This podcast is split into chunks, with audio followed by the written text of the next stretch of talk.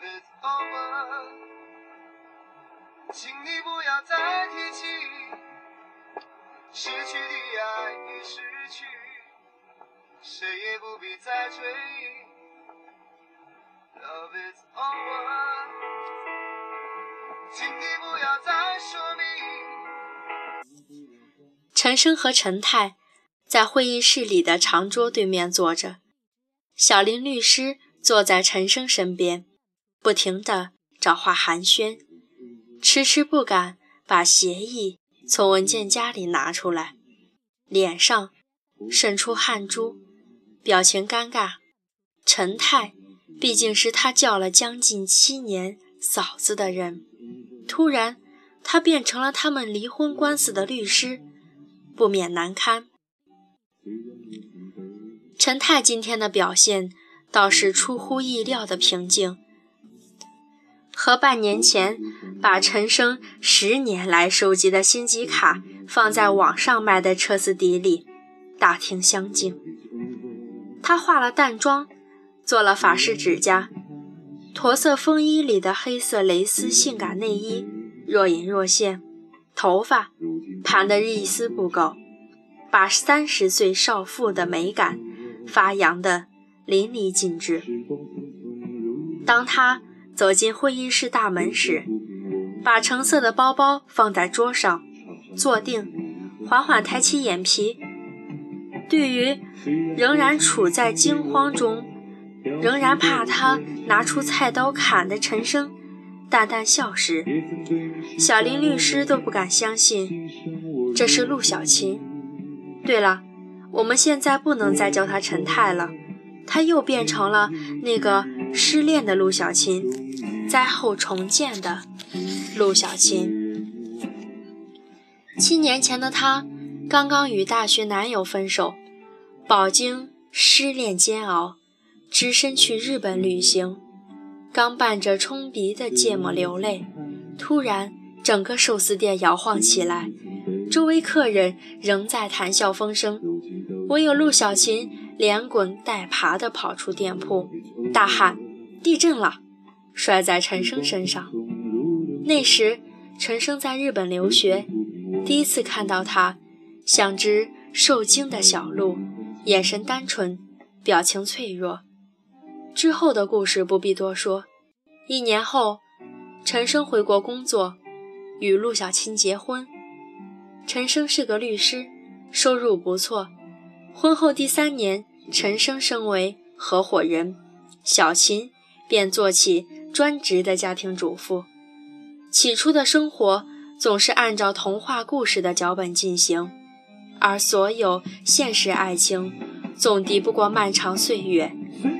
王子公主难免在俗套的肥皂剧中收场。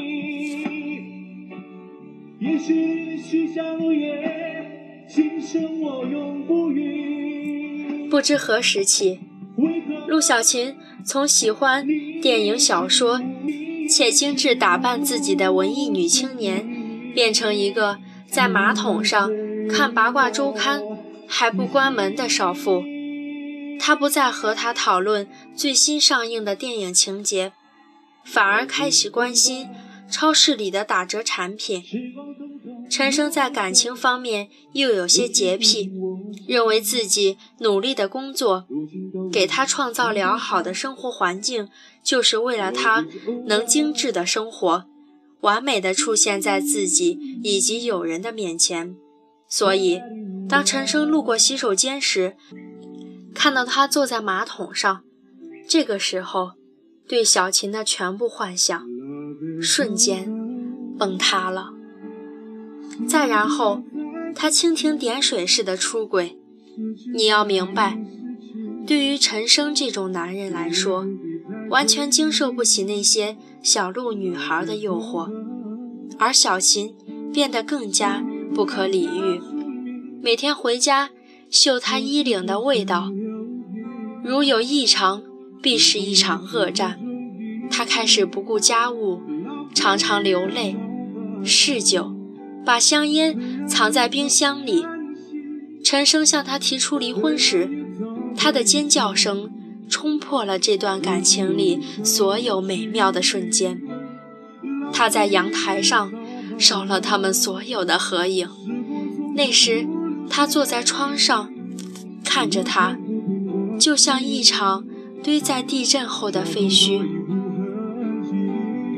现在的陆小琴，他坐在桌边，出乎意料的爽快，在离婚协议上签字。陈生和小林律师都感到很意外。小琴把协议推回他面前，该你了。他有些不敢看他，怀着惭愧。有什么要求还可以提。小琴冷冷地笑着，拎起桌上的橙色皮包，转身离开。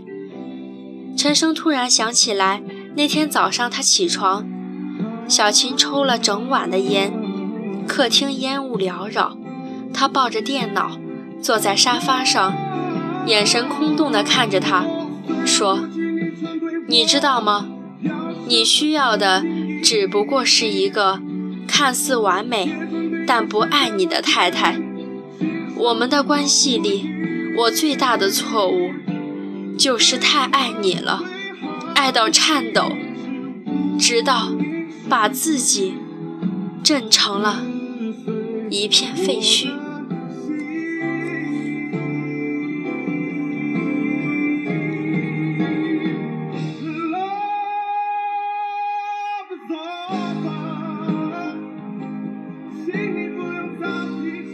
在爱情里，在婚姻里，有时候的爱会不会逝去呢？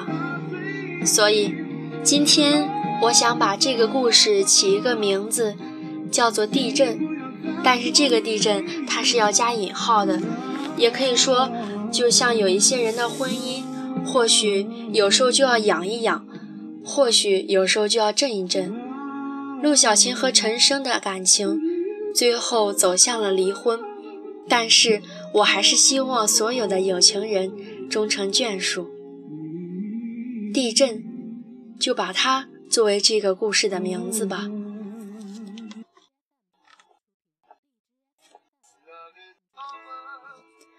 你有多少次被别人的故事感动？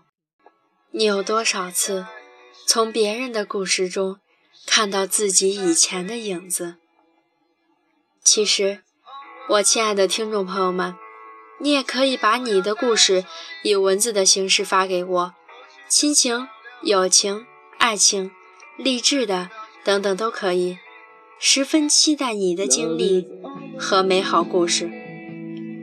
如果大家有什么问题，比如想读和本期节目类似的书，或者是文章以及故事，或者是想知道本期节目的背景音乐是什么，都可以在节目的下方评论，或者是关注我的个人微博“赛宝仪”私聊我就可以了。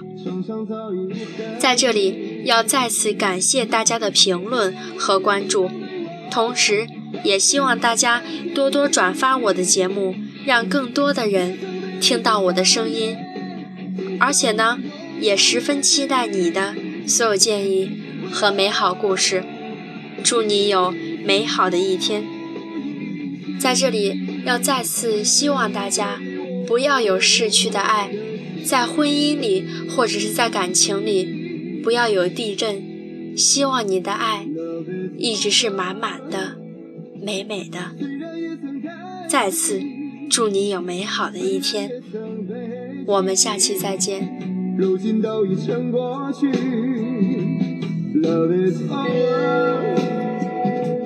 时光匆匆如流水，